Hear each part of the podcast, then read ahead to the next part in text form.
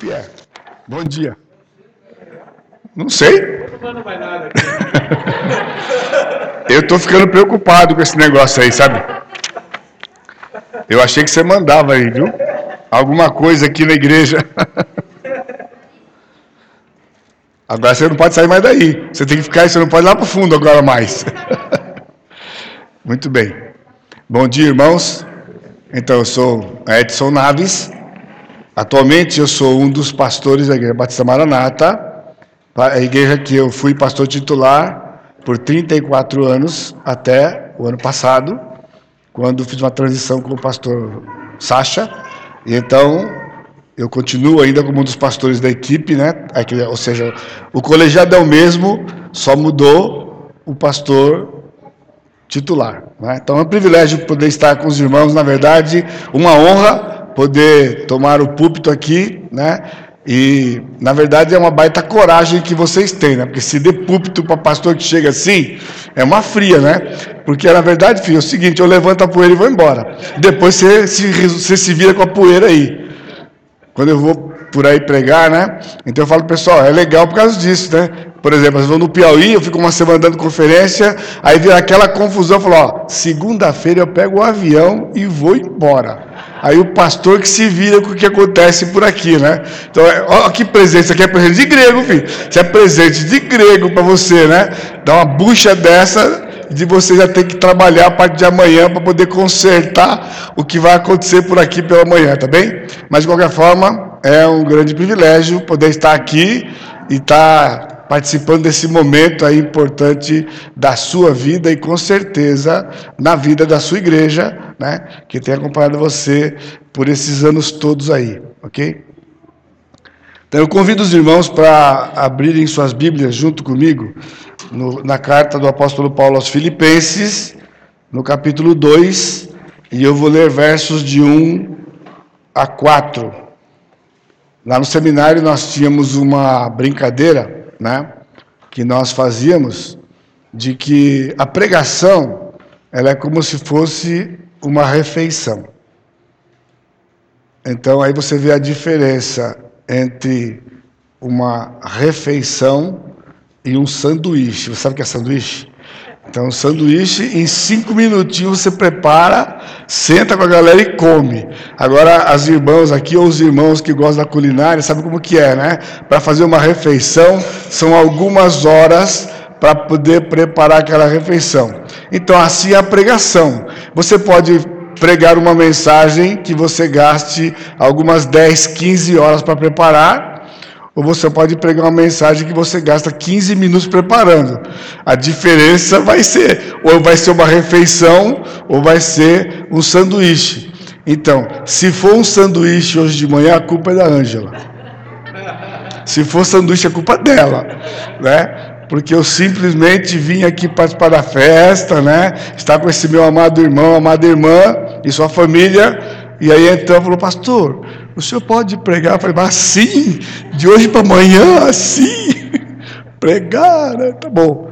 Mas eu estou aqui. E eu espero que o senhor realmente fale ao seu coração, como já tem falado ao meu. Então vamos ler o texto. Eu não sei se você tem o hábito de ler em pé ou sentado. Fique à vontade, como você está acostumado, está bem? Filipenses capítulo 2, verso de 1 a 4, diz assim: Se há, pois, alguma exortação em Cristo, alguma consolação de amor, alguma comunhão do Espírito, se há entranhados afetos e misericórdias, completai a minha alegria de modo que penseis a mesma coisa, tenhais o mesmo amor, sejais unidos de alma, tendo o mesmo sentimento. Nada façais por partidarismo ou vanglória, mas por humildade, considerando cada um os outros superiores a si mesmo. Não tenha cada um em vista o que é propriamente seu, senão também cada qual o que é dos outros. Vamos orar? Bendito Deus, nós temos alçado as nossas vozes em louvores ao Senhor, em gratidão por esta obra maravilhosa que o Senhor tem, o Senhor tem realizado nas nossas vidas, que é a salvação em Cristo. Nós temos reconhecido o teu poder, reconhecido o teu grande amor para conosco, e agora, diante da tua palavra, nós pedimos que o Senhor fale aos nossos corações, através do teu Santo Espírito que habita em nós. E então que ele seja o nosso ensinador, aquele que vai nos desafiar e confrontar nessa manhã, para a glória e a honra do teu nome. E eu te bendigo no santo nome de Jesus, nosso Salvador. Amém, Senhor.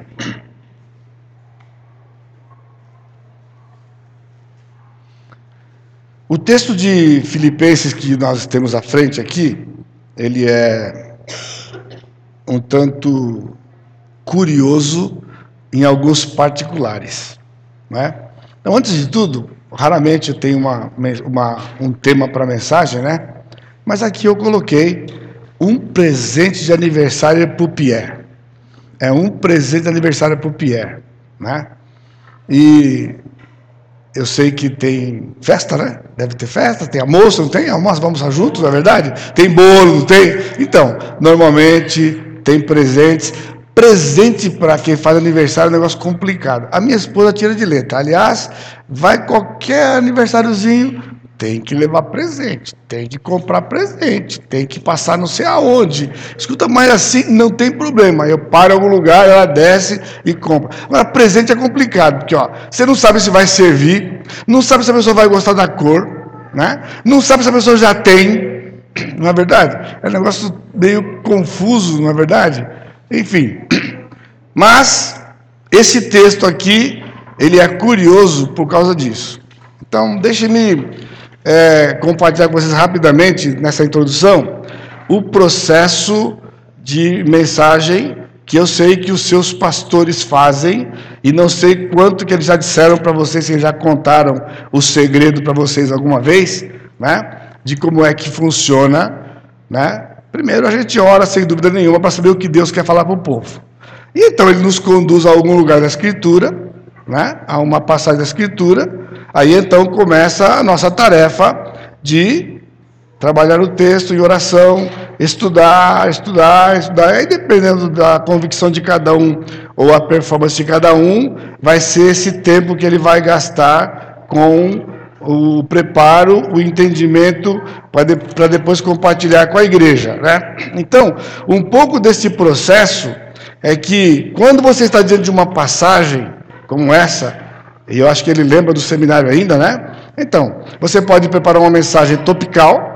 Normalmente em aniversários, em datas especiais, os pastores gostam de pregar tópico, né? Mais ou menos ligado com aquilo, com aquilo que está acontecendo. Tópico seria, por exemplo, se nós fôssemos falar sobre o amor de Deus.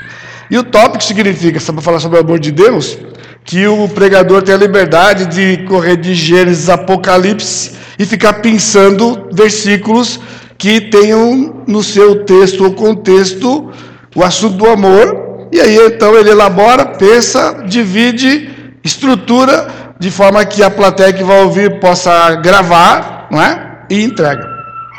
Um outro tipo de sermão é chamado sermão uma sabatina, né? Sermão textual primeiro, né? Sermão textual, que é um texto pequeno de um ou dois, de um no máximo dois versículos.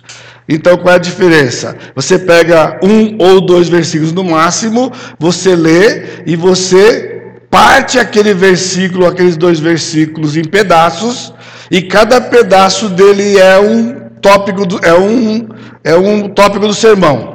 E aí você vê qual é o jeitão dele, prepara uma introdução e uma conclusão, e ele tem que ser dividido. Você, por exemplo, porque Deus amou o mundo de tal maneira que deu seu Filho unigênito para todo aquele que dele queira para ter vida eterna. Então você pega, né? Deus amou o mundo, aí você fala sobre isto, né? De tal maneira que deu seu Filho, aí você vai falar sobre isto, né? Enfim, você parte o texto. E tem um outro tipo de sermão, que na verdade, na minha convicção, creio que na dos seus pastores também, é a forma de você pregar a escritura, que é o sermão expositivo, onde você vai fazer a exposição de uma passagem. Tecnicamente, ela tem que ter mais de três versículos, e daí você pode pegar até um livro inteiro da Bíblia numa mensagem só. Tudo isso faz diferença no tempo de preparo. Então nós estamos diante de quatro versículos, né? Então quando você tem uma porção como esta, a gente vem para estudar o texto e a gente então faz uma análise gramatical do texto e nessa análise gramatical a gente respeita a gramática do autor. Eu estou dizendo tudo isto porque essa passagem ela é muito curiosa e vocês vão saber por quê já já. E vai tentar imaginar um pastor pregando isso para sua própria igreja. Eu estou pregando para vocês, mas eu preguei isso na minha própria igreja em algum tempo lá, né? Quando fiz uma exposição de Filipenses. Então, quando você faz isto, a gente respeita a gramática, ou seja, o valor da mensagem expositiva é que ele não depende do intérprete, ele não depende do pregador. O pregador tem que vir e analisar o texto. Não sei se tem professores aqui, eu já vi que a irmã é professora. Então, se você é professor de português ou já estudou português, aquela, aquela parte maravilhosa que você tem na, na aula de português, que é a interpretação de texto, pois é, que normalmente o aluno aquela parte da gramática, né? E, enfim. Então, você tem que respeitar o texto. Por exemplo, a nossa busca é orações principais ou orações coordenadas. E então, identificar se tem orações subordinadas. Por quê? Porque se ela é subordinada, então significa que ela não tem o pensamento principal. O pensamento principal está na coordenada e na principal. As, as, as, sub, as é, subordinadas, elas vão, em subordinação, ser os pontos ou subpontos. O ponto é que se você tem um texto e ele tem várias orações principais. Cada oração principal é um ponto da mensagem, automaticamente, porque isso que estava no coração do autor, no coração de Deus, quando ele queria comunicar. E as orações subordinadas são os subpontos da mensagem. E então você não está pregando o que você quer, você só está expondo o que estava no coração do autor. Agora, curioso é passagens como esta, quando você tem um imperativo só. Se você tem um imperativo, o imperativo automaticamente é uma oração principal. Toda vez que você encontrar o imperativo num texto e no caso da escritura, ali é um pensamento principal. Então, se ela tem um imperativo só, então ela é o assunto da passagem, onde as orações subordinadas agora serão os pontos da mensagem. Porque o imperativo é aquilo que nós chamamos de proposição. É a tese que estava no coração do autor. E aí sim com esse texto aqui, porque no texto que nós lemos, no versículo 2, tem um imperativo aqui. Completai a minha alegria de modo que penseis a mesma coisa, tenhais o, mesmo sentimento e assim por diante. Qual é o imperativo? Completai a minha alegria. Então, eu não posso fugir do texto. Eu tenho que obedecer o texto, eu tenho que obedecer o Espírito, e o que o apóstolo está dizendo nesses versos de 1 a 4 do capítulo 2 é que todo crente deve promover a alegria do seu pastor. Só isso. Simplesmente isso. Pastor, mas um texto profundo da Bíblia assim? Vocês entenderam? Vocês ouviram? É dever de cada crente promover a alegria completa do seu pastor. Ou seja, numa igreja bíblica que expõe a palavra e vive biblicamente, se o pastor não está completamente alegre, as ovelhas não estão obedecendo esse princípio. Simples assim. Então, eu não sei se você já se preocupou alguma vez desde que você chegou aqui, se ele está alegre, ou ele, no caso, eles estão alegres ou não. No caso, hoje é o pastor Pierre. O que mais se vê por aí é pastor triste, frustrado, aborrecido. E por quê? Normalmente por causa do relacionamento com as ovelhas ou por causa do, do relacionamento entre ou das ovelhas. Então, muitas vezes, se você tem dificuldade de relacionar-se com alguém, você acha que é um problema pessoal, é nosso, nós estamos resolvendo, estamos lá diante de Deus. Não. Se vocês têm um problema entre vocês, isto reflete no seu pastor e traz tristeza ao seu pastor. Então, além do presente que eu creio que vocês devem ter preparado e vão dar para o seu pastor, eu estou trazendo para vocês aqui né, uma proposta de um presente que vem sob inspiração de Deus. Isso aqui não é opção. Você pode dar outros, você pode enchê-los de presentes, mas aqueles não substituem este, porque este presente foi o Senhor quem deu e simplesmente transmitiu para as suas ovelhas. Por isso, a partir de hoje, se você nunca ouviu isso, de certa forma, então você começar a se preocupar. Se você tem promovido a alegria completa dos seus pastores.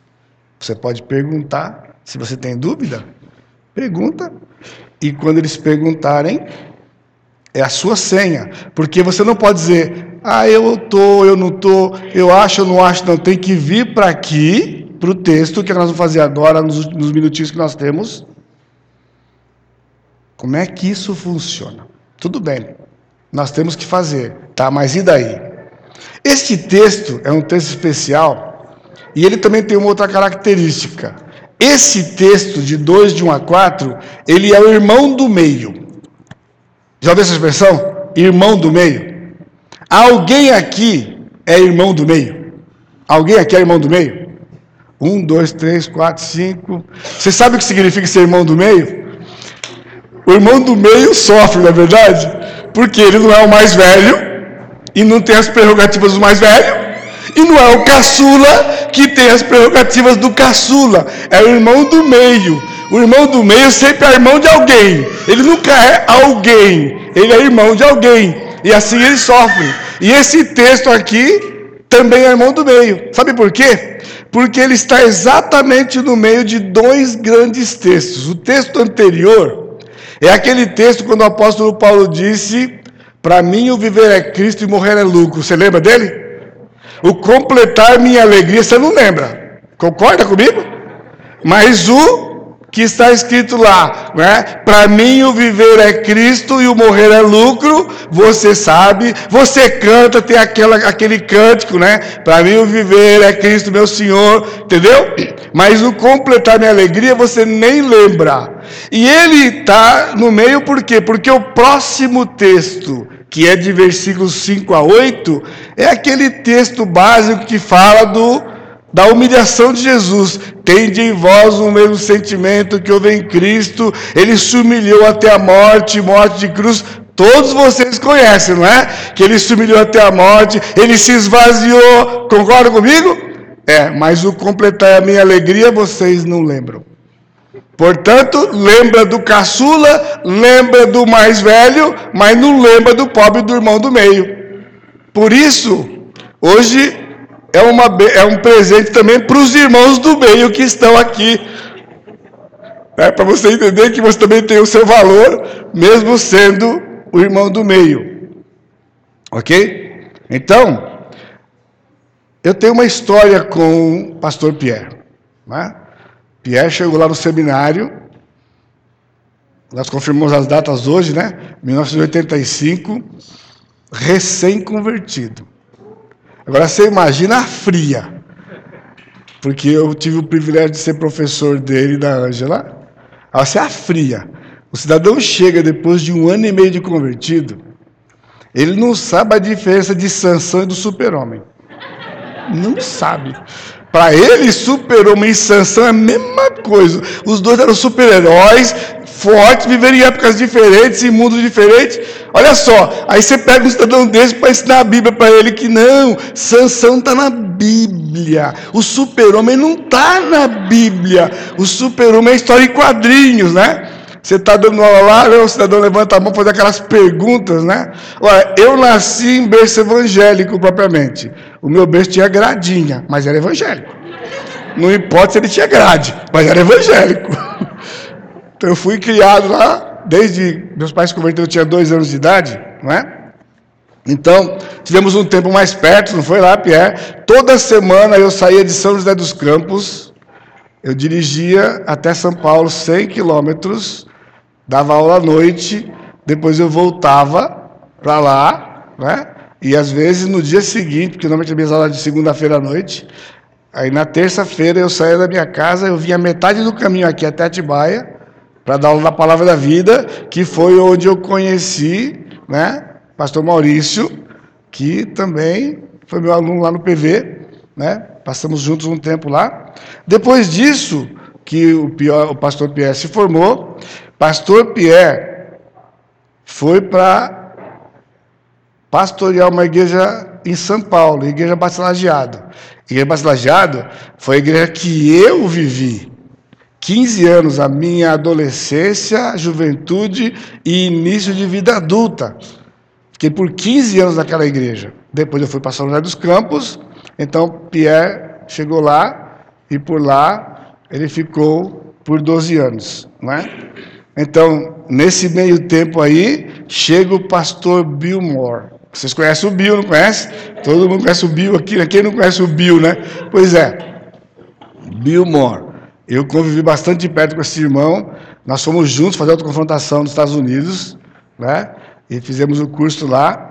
Então, Aí foi quando, eu me lembro quando o Bill compartilhava sobre o desejo do coração dele de abrir uma igreja em Campinas. Mas ele não queria uma igreja qualquer em Campinas, ele queria a igreja em Campinas.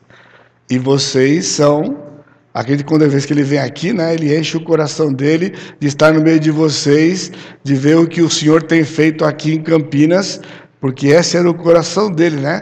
Uma igreja vibrante, uma igreja bíblica, ao mesmo tempo contemporânea, não é? E então, eu participei um pouco desse processo, o pastor Pierre veio para cá, e aí nós perdemos um pouco contato, nos distanciamos, aqui ele edificou o seu ministério, né? nos reencontramos na ABCB. Quando ele então vai lá para fazer o treinamento, ia e tinha ido lá fazer o treinamento, então nós nos reencontramos lá né, no Piauí, perdão, lá na BCB, e esta então é um pouquinho da nossa história. Às vezes a gente se encontra, relembra algumas coisas, eu, aí via as fotos dos filhos, né, vi, os vi também lá, quando eles estiveram juntos lá né, no, na BCB. Ok?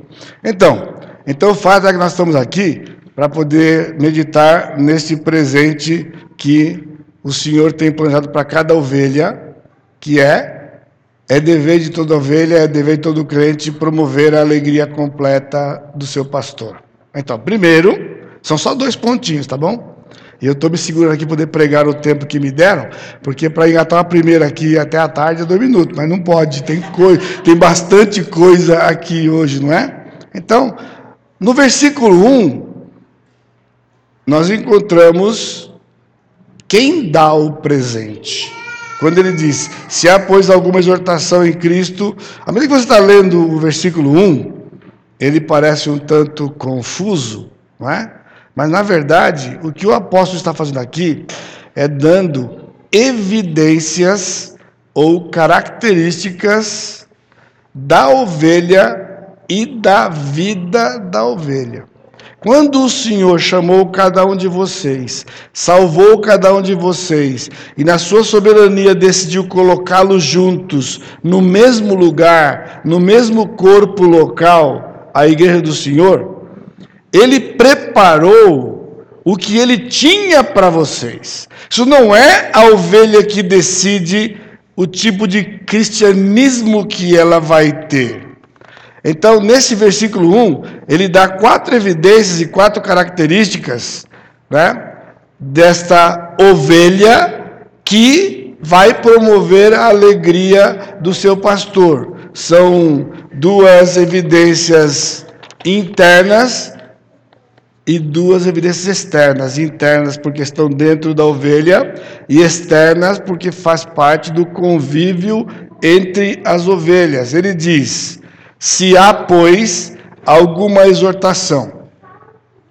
Mas quando você está lendo, se você não for um leitor atento ou conhecer um pouquinho da, da língua que foi escrito no Testamento, você pode se perder um pouco, porque como o texto começa se há, se implica em que seja uma oração, é, uma, uma condição. Se há, então logo você pensa, e se não se? Porque se há e se não se. Então será que é assim? Se há ou se não há, tem que ter, não tem que ter? Não. A língua do Novo Testamento é diferente da nossa língua e muito mais rica. Na língua do Novo Testamento, há quatro condições gregas diferentes. E uma delas é a que está aqui. É uma, é uma condição que tem, a, que tem o fato como cumprido. Então não é uma dúvida se tem ou se não tem. Traduzido melhor seria se fosse desde que. É como lá em Colossenses, né? Se ressuscitasse com Cristo, buscai as coisas do alto. Ele está pondo em dúvida se você ressuscitou ou não. Se você é salvo, você ressuscitou. Se não ressuscitou, porque não é salvo, é morto ainda. Não é lá. É desde que ressuscitasse com Cristo. Aí o imperativo, buscar as coisas do alto. Aqui é a mesma coisa.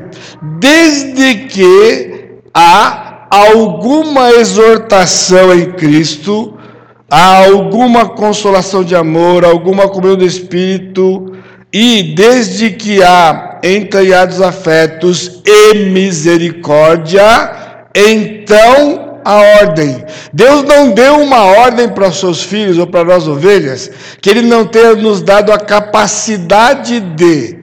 Então, esse versículo 1, ele funciona como a nossa bagagem, a nossa capacitação. Ele nos capacitou a obedecermos a ordem que ele vai nos dar. Então, quando ele diz, é, desde que há alguma exortação em Cristo, a palavra exortação que aparece aqui é uma palavra que você conhece, porque esta palavra veio do mesmo radical da palavra que se refere ao Espírito Santo, que é o nosso consolador.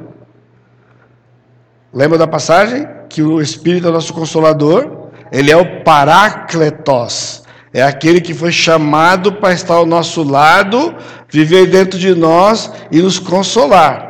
Está traduzido aqui exortação, mas é a mesma palavra consolo. Então ele diz: Vocês, ovelhas, foram equipados com alguma ou algum consolo em Cristo. Então não há razão para sermos tristes, não há razão por termos desesperança, porque o consolo em Cristo cada ovelha recebeu. Ela pode não se apropriar dele, mas ele está lá. Não é uma coisa que ela necessite, ela já tem. Pode ignorar e desprezar. Aliás, quando há desavença no corpo de Cristo, com certeza as ovelhas não estão desfrutando do consolo. Por quê? Quando há mágoa, quando há amargura, quando há ira, quando há inveja, quando há. Eu podia citar uma lista para vocês de Gálatas 5 aqui. Isso aqui é tudo oposto ao consolo que há em Cristo. Ele, ele continua dizendo, né, se há alguma consolação de amor. A palavra consolação aqui, ela é curiosa, porque é a palavra é uma palavra que é composta e ela vem de mito. Mito, né? É trazer o mito ao lado. Só que na língua grega, mito é simplesmente a palavra para história. História. História. Daí você fala de mitologia grega, exemplo, aquelas histórias gregas, né? Então, aqui ele fala de um amor que, na verdade, é uma história de amor do Senhor Jesus Cristo por nós, mas ele tem a conotação, por conta do prefixo de estar com ele, de ser uma fala persuasiva. Então, não é uma história inventada, não é uma história qualquer, é a história de amor de Deus por nós através do sacrifício de Cristo. E quando a irmã compartilhou conosco hoje de manhã que ela e alguém compartilhou com alguém da escola, né?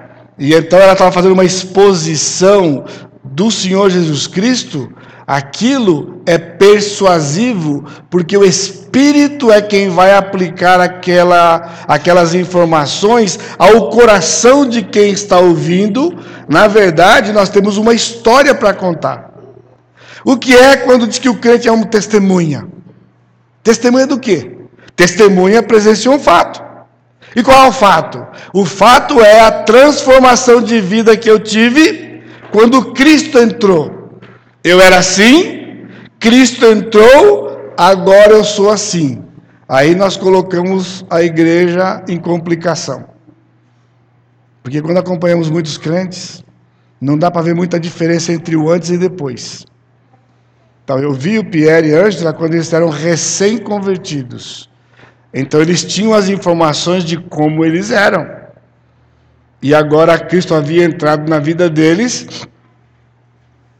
E primeira coisa, veja só. Pierre tem um irmão padre. Vocês sabem disso? Pois é. Agora você entende a situação? Né? Pierre era alguém numa família, como a Ângela também na sua, que vivia no mundo tinha suas perspectivas no mundo, os seus sonhos no mundo, mas o Senhor Jesus Cristo entrou e mudou a história. E o Pierre não podia ser o mesmo. Imagina o golpe para a senhora sua mãe, quando ele diz: Mãe, estou indo para o seminário. Eu não sei se seu irmão já estava indo para o católico. Ela fala assim: verdade, dois padres não, mãe, evangélico. Ai! com todo o respeito que eu tenho, se você veio do catolicismo, se você tem alguém, eu imagino que fez assim, ó. Se você fala, você pastor? Pastor? Por quê? Porque Cristo fez uma obra, então havia o Pierre antes de Jesus e agora o Pierre depois de Jesus. Então você é uma ovelha antes, você é alguém antes de Jesus e uma ovelha depois de Jesus. E essa ovelha depois de Jesus tem essas características aqui. Você tem uma história e por que persuasiva? Porque infelizmente o testemunho dos crentes não tem muito poder e valor. Por quê? Porque eles podem falar coisas, mas as pessoas que convivem com eles não conseguem ver na vida deles aquilo que eles estão falando. Por isso não é uma fala persuasiva. A ovelha que promove a alegria completa do pastor, ela tem essa característica de ter uma transformação de vida, não importa se ela é lenta, ela tem que existir. Ela tem que existir. E ele diz: se alguma comunhão há, né, desde que há, não, de amor, alguma comunhão do Espírito, a comunhão você conhece, né, a palavra coinonia, né? Simplesmente é ter comunhão, ou seja, ter algo em comum. Ovelha magoada, ovelha amargurada, ovelha irada, ovelha com inveja, ovelha com ciúmes, ovelha com cobiça, ovelha gananciosa, não vive a coinonia. Porque coinonia é ter algo comum. Ou seja, tudo que é de um é do outro. Então, por que ter inveja quando tudo que é de um é do outro? Vivemos no mesmo corpo. Ou seja, os irmãos que vieram cantar aqui, porque receberam de Deus o dom, quem está ali, eu e vocês, a gente canta quando muito do chuveiro. Entendeu? Mas, se eu olhar com inveja, vamos ficar distantes. Mas se eu desfrutar do dom que eles têm, isso é coinonia. Então, cantando ali, eu sou edificado pela voz deles e pela habilidade dos instrumentos, e juntos, pelo mesmo Espírito. Agora, vocês não têm noção o que isto faz no coração do pastor. Porque o desastre é quando Ó, fulano lá tá chateado porque foram falar que tinha que fazer teste vocal para cantar no vocal. Teste vocal? É assim na igreja agora? Ué, se você não sabe cantar, fica aí, canta no chuveiro em casa. Porque o que não pode é vir cantar desafinado aqui. Entendeu? Aí pode. Aí eu canto, eu canto, eu, eu abro a voz, eu rasgo, eu não quero nem saber. Agora aqui não pode. Aqui tem que cantar na mesma altura de todo mundo, não pode sobressair a voz do outro. É um treco complicado, não é? Então, isso é a coinonia, e ele diz aqui: se há entranhados afetos. Essa palavra é curiosa, porque entranhados afetos é uma palavra só. Entranhados afetos é uma palavra só. E, curiosamente, a palavra é intestinos. Intestinos. Porque no mundo grego, a sede das emoções não é o coração, é o intestino. A gente fala assim, ai, meu coração está batendo, está doendo, ai, eu estou com uma coisa do coração. Não. Quando você recebe uma notícia ruim, não vai para o banheiro? Pois é, é porque a série das emoções está no intestino. É lá que deságua a coisa. Então, por isso ele está falando, né? Ó, quando mexe os intestinos aí, é coisa boa. Quando mexe os intestinos aí, não é? Então, finalmente, a misericórdia. Misericórdia é a palavra que aparece só em Romanos 12, 1, né? que é lá misericórdia, mas que tem a ideia de compaixão.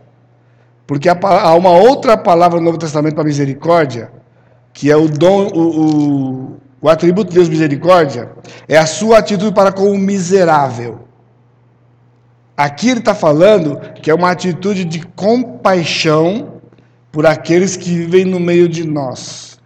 É uma compaixão, ou seja, nós não estamos vendo a miséria, porque a miséria é antes de Jesus, ou a miséria é se você não viver em comunhão com Jesus. Então são evidências que não devem ser, que elas não são para serem buscadas. Elas são marcas do crente e elas devem ser vividas no corpo de Cristo. Nós já somos tudo isso aqui. E então, versos 3 e 4, ele vai nos dar agora como dar o presente. Ou seja, a ordem é dar o presente, promover a alegria completa do seu pastor. Os elementos, as evidências você já tem. Então não pode ser, ah, eu gostaria tanto de dar isso para o pastor. Mas na verdade, eu sou aquela ovelha que só dá tristeza para ele. Bom, primeiro que isso é hipocrisia. Porque se você realmente pensasse nisso de verdade, já teria tomado o passo para não fazer isso.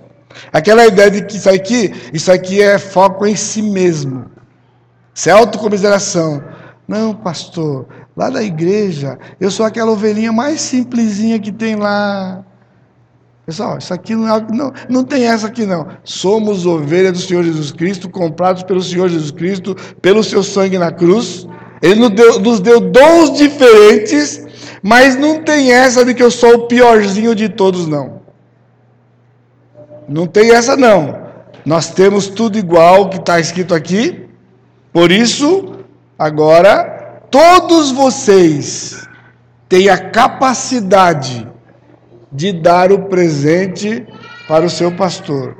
E como é que é esse presente? Versículo 2b, ele diz: Depois de completar a minha alegria, ele diz: De modo que penseis a mesma coisa. As ovelhas promovem a alegria completa do pastor quando elas mantêm a unidade do corpo. Qualquer divisão no corpo traz tristeza profunda ao pastor, porque é a tristeza de Deus refletida no pastor e deveria ser um, um termômetro para você como igreja. Manter a unidade. Então você não pode promover desunião, além do fato de que lá em Provérbios, promover contenda entre os irmãos é abominável ao Senhor. Então, está se confrontando. Hoje é aniversário, é é o aniversário do pastor Pierre. Né? Eu sou alguém que vive a unidade do corpo, ou eu estou desatenta ou desatento e, na verdade, se não tem, é culpa do outro. Não, culpa do outro não. Ou mantemos a unidade ou não mantemos a unidade. Por quê? Todos vocês, quando estão sentados aqui, ouvem a mesma coisa. Não tem essa dele falar no, no ouvidinho de você uma coisa separada do Evangelho. A menos que seja aconselhamento, porque você precisa consertar algo da sua vida. E consertar algo, ele vai dizer direto para você o que já disse da pregação, o que já disse na escola dominical, já disse no grupo pequeno, mas de certa forma você ouviu e não está praticando. Ou você acha que quando você vem conversar eh, no aconselhamento ele vai dar alguma informação nova? Irmãos, não tem informação nova, a Bíblia está aqui. O que tem acontecido no Evangelho é triste. E eu falo para meus colegas, irmãos, eu não estou entendendo. Que eu saiba, a Bíblia não passou por nenhuma revisão recente. E como é que está essa confusão toda? Não passou por revisão. Então, cada vez que você vier aqui, ou que você procurar os seus pastores, você ouvirá a mesma coisa, e uma das coisas que você vai ouvir é de que deve haver unidade no corpo. Efésios capítulo 4 fala sobre isso. Cada um de vocês é um membro do corpo. E desunião é quando você falta no culto e vai visitar outra igreja. Por quê? Porque se você é mão, Imagina o que vai acontecer no dia que a igreja está reunida e a mão não está presente. Já viu uma pessoa sem mão? A tragédia? Por exemplo, eu quero beber um pouco de água, peço a licença para beber um pouco de água. Eu estava com sede, meu cérebro foi avisado, está faltando água no corpo. Então o cérebro fez o papel dele. Então, o cérebro começou a dar comandos para saber onde tem água. Os olhos entraram em ação e viram que tem um copo aqui do lado. Olha que bacana! O, o olho viu que tem um copo.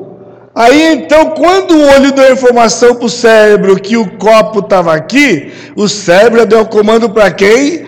Para o braço, esticar, a mãozinha fazer o papel dela de pecar, aí a boca falou assim: pode pegar, mas na boca não entra.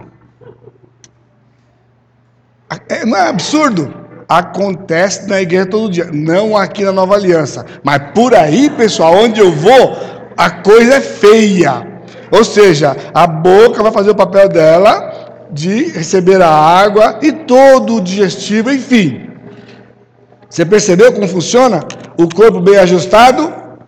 Assim é a igreja, a unidade, porque se o cérebro pensar de um jeito, o olho do outro e a mão do outro, vai virar uma confusão. Agora imagina se a mão não tivesse aqui. É possível também uma pessoa assim? Não é triste? Como é que ela faz? Vai ter que dar um jeito. Bom, se ela tem a outra, usa a outra. Mas se não tem a outra, Algum jeito vai fazer.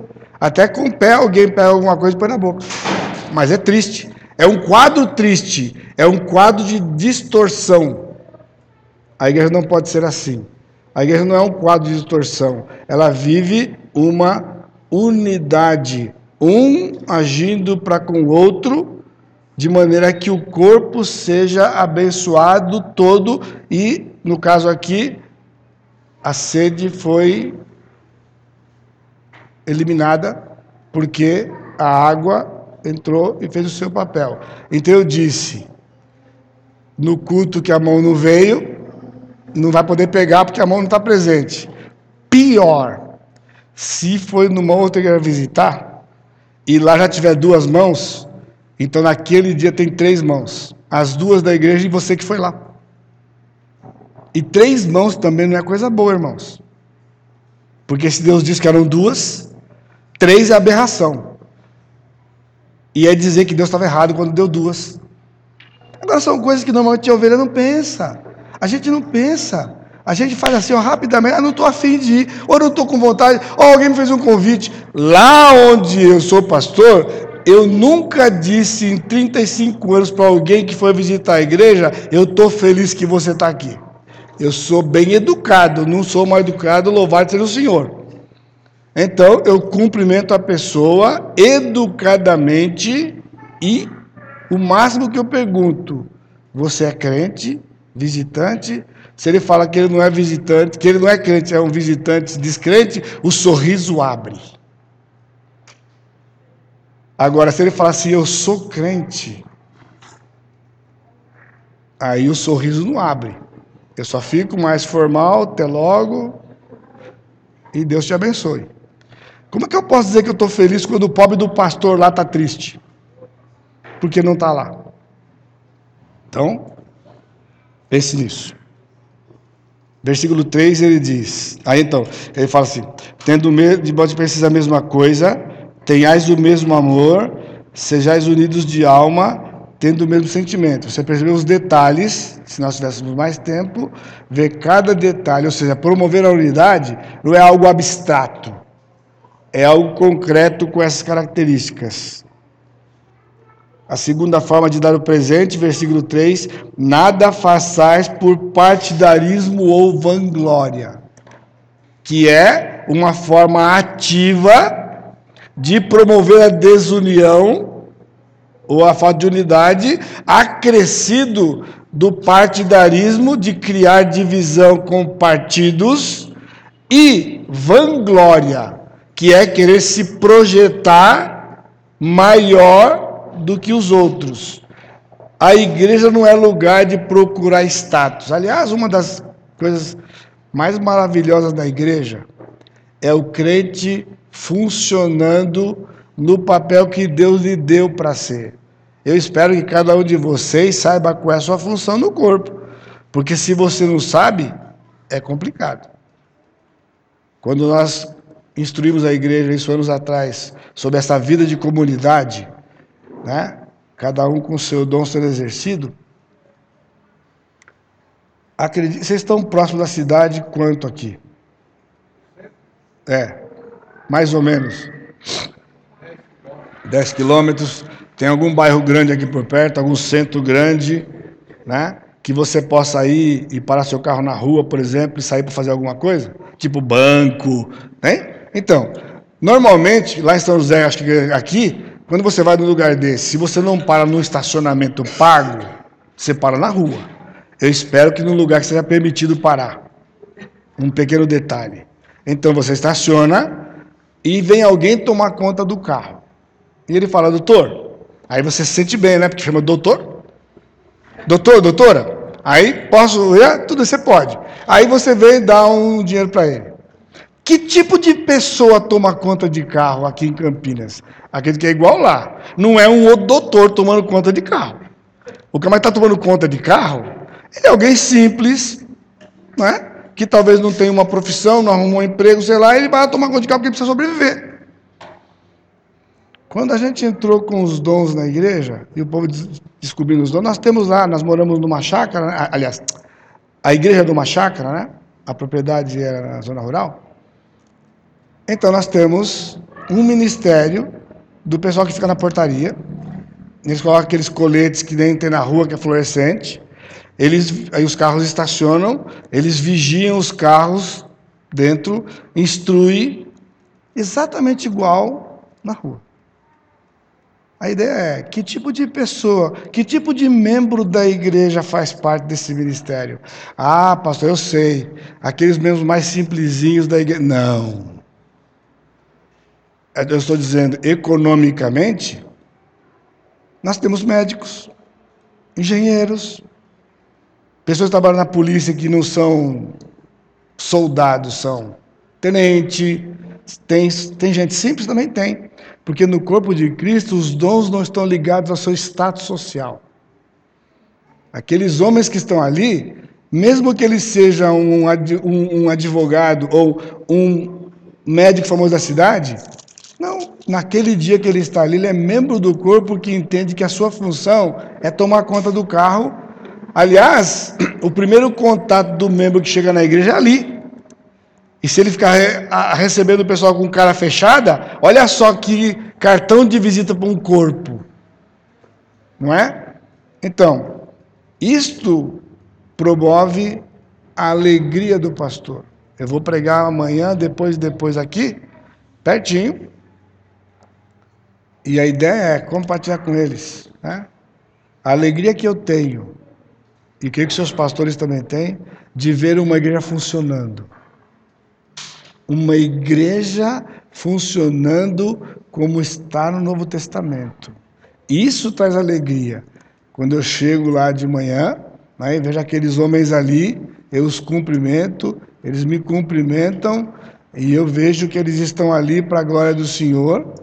E quando pessoas chegam ali, são recebidos, e assim, qualquer, o pessoal que está na, na, parte faz recepção, o pessoal que canta, enfim, essa é uma são, é uma, são múltiplos dons no meio da igreja.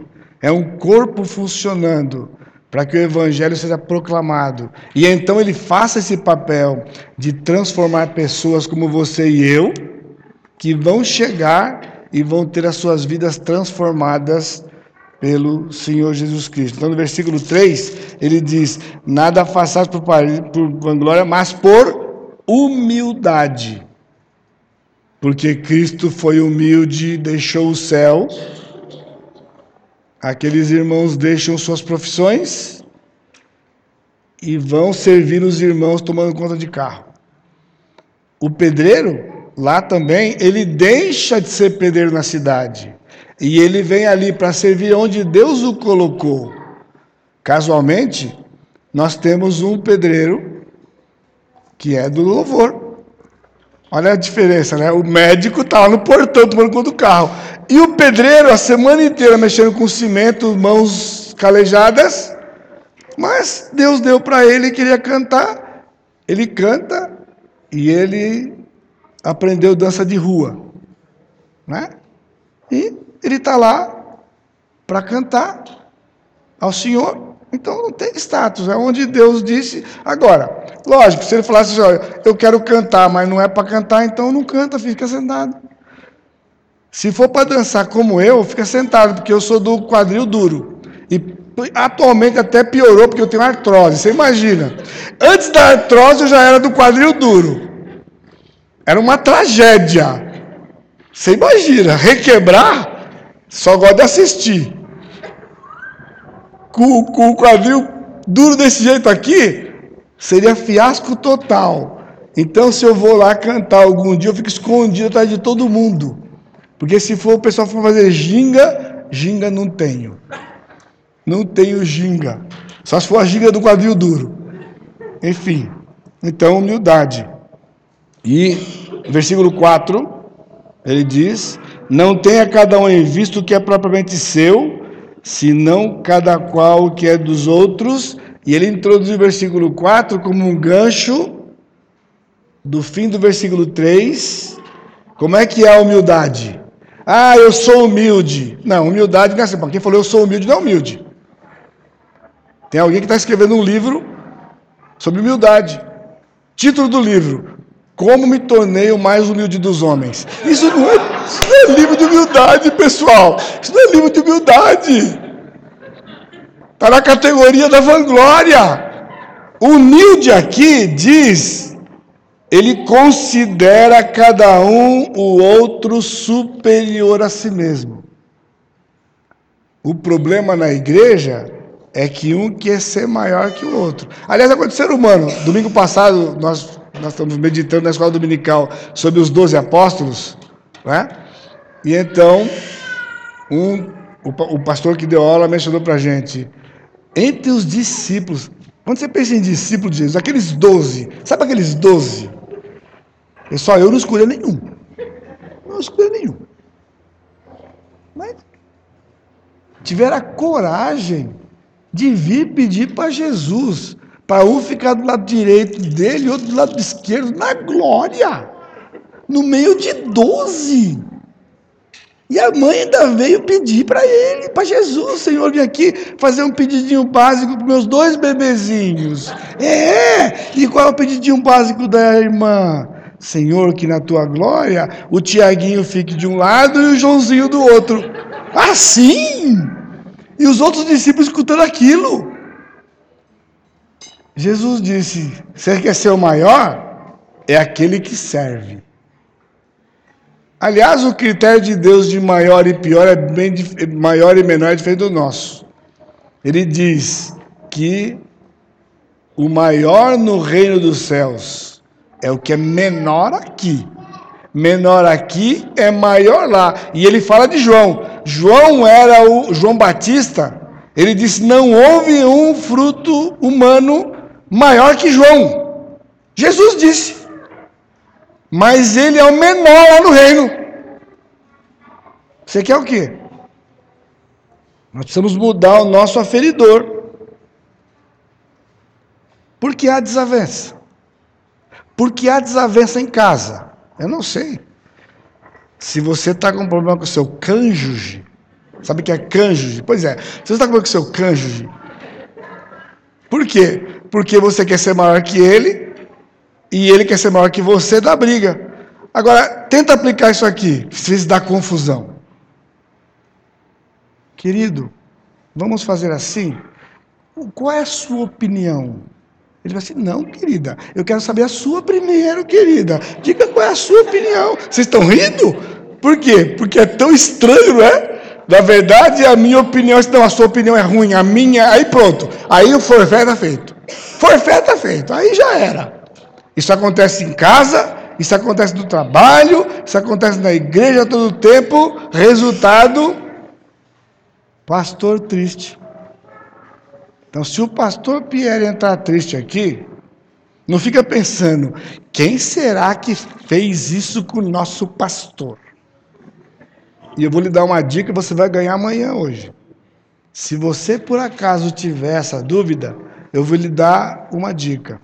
Só existe um lugar que você possa realmente saber a resposta à sua pergunta. E esse lugar é o banheiro da sua casa.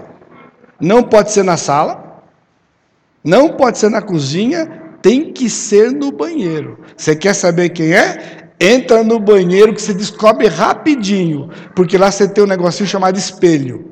E você olha para o espelho e fala: Haha, você que fez aquilo com o pastor Pierre, né? E você terá uma grande chance de estar certo. Porque se você pensar em outro alguém, você tem uma grande chance de estar errado e está errada e está descumprindo esta ordem do Senhor, que tem o mesmo poder de qualquer ordem do Novo Testamento. Qualquer ordem, da mais profunda que você possa imaginar no Testamento, tem pé de igualdade com esta, quando o apóstolo Paulo está fazendo para aqueles crentes: completai a minha alegria. E um, e um pastor é alegre, completamente alegre, quando ele vê a sua igreja vivendo os princípios que são ensinados. Os seus pastores são homens que largaram tudo que podiam ser para se dedicar a proclamar as verdades transformadoras do Evangelho. Portanto, o resultado dessa transformação traz alegria e realização que um homem não encontra em nenhum outro lugar.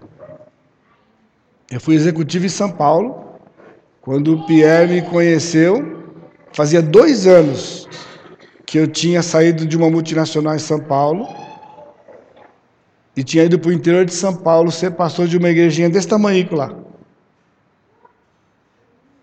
Por quê? Porque Deus disse: Eu não quero isso para você. Você vai proclamar a minha palavra. Eu falei: Como é que é esse negócio? Eu não sei. Ele falou: Você não precisa saber nada. Você só me obedece. Eu vou te dar informação. Eu vou mover você para falar. O Espírito vai aplicar. O Espírito vai transformar. Eu vou realizar a obra. É só isso? Falou: É. E não põe a mão, senão você estraga. Se você quiser ajudar, você estraga. Só fala o que eu mandar, o resto deixa por minha conta. E se você falou o que eu não mandar, vai dar confusão para você. Então, a sua forma de trazer alegria para o seu pastor é quando você, movido pelo Espírito, obedece a palavra, vive E nós somos pecadores. Se você tem dificuldade para viver, procure seu pastor. Pastor, preciso de ajuda. Eu estou querendo esganar uma irmã aqui. Já faz. Perdão, irmãos. Aqui na Nova Aliança não. Lá, na outra igreja, acontece. Aqui não acontece. Então fala, pastor, me ajuda, pastor. Porque eu sei que eu tenho que, para a glória de Deus, manter a unidade e alegria para o Senhor. Nessa ordem. A glória de Deus e a sua alegria. Me ajuda. E ele ajudará com a mesma alegria. Porque o papel do pastor não é cobrar a perfeição da ovelha. O papel do pastor é equipar a ovelha, para que ela então manifeste aquelas características que já são dela, já estão lá dentro, dê consciência e então, no exercício, nós teremos um corpo unido, nós teremos humildade e nós teremos irmãos que consideram os outros superiores a si mesmo. E eu encerro desafiando os irmãos, como tenho desafi desafiado a mim mesmo e ao seu pastor aqui, com todo respeito e na qualidade de esse professor. Mas eu sou mais velho que você, tem mais essa ainda, né? Eu tenho 64, você está fazendo 60 agora, certo? Então, de que você possa viver essas coisas para a glória de Deus, e eu termino refletindo com os irmãos o que é o verdadeiro sinal de maturidade. O apóstolo Paulo nos dá isso em 2 Timóteo Aliás, em 1 Timóteo 1,15. Ele diz que Cristo veio ao mundo para salvar os pecadores, dos quais eu sou o principal. Eu só sou contente por uma coisa, porque Paulo não viveu nesses dias aqui. Porque se Paulo vivesse esses dias aqui, nós íamos brigar, eu e ele. Para ser o principal não é você não, o principal sou eu. O principal sou eu. Então ele era daquela época e eu sou de hoje. Então, se eu sou o principal pecador, sabe qual é o primeiro efeito disso? Eu não julgo ninguém. Então, se você tem a tendência, ou sequer o pecado, a tentação de julgar alguém, é porque você não chegou à conclusão ainda de quem você é. Paulo, no fim da sua vida, depois de tudo que ele viveu, a conclusão que ele chegou eu sou o principal pecador. Agora, cuidado, Paulo piorou? Não. Ele só passou a ter mais consciência. Quanto os dias, os dias vão se passando, ele ia se dando conta da podridão do seu coração. E por isso ele se ajoelhava e suplicava todos os dias, e o Senhor consolou aquele homem dizendo: A minha graça te basta. Cantamos agora há pouco aqui.